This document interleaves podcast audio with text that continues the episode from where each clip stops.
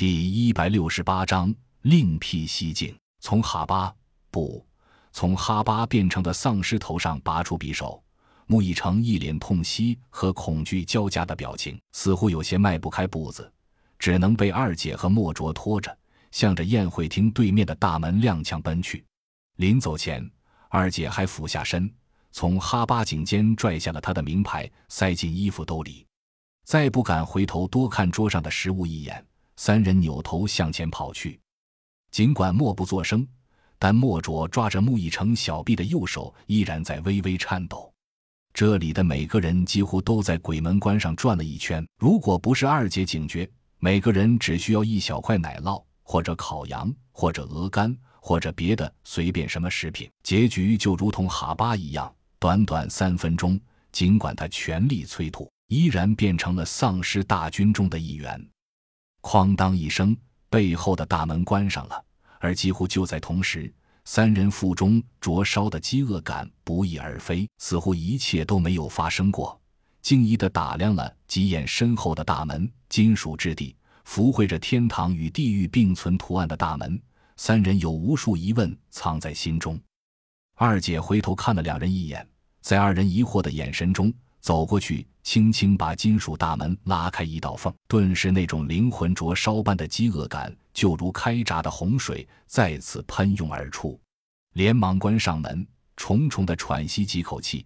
三人心中疑惑越发交织难解：为什么穆以成突然发狂？为什么莫卓失去理智？又为什么众人在这间屋里就会饥饿难忍？是保护伞动的手脚吗？如果他们可以这么近的干预众人，直接取了性命，不是更容易吗？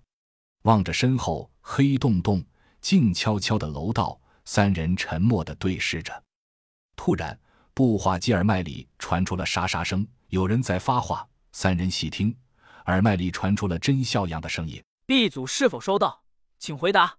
”“B 组是否收到？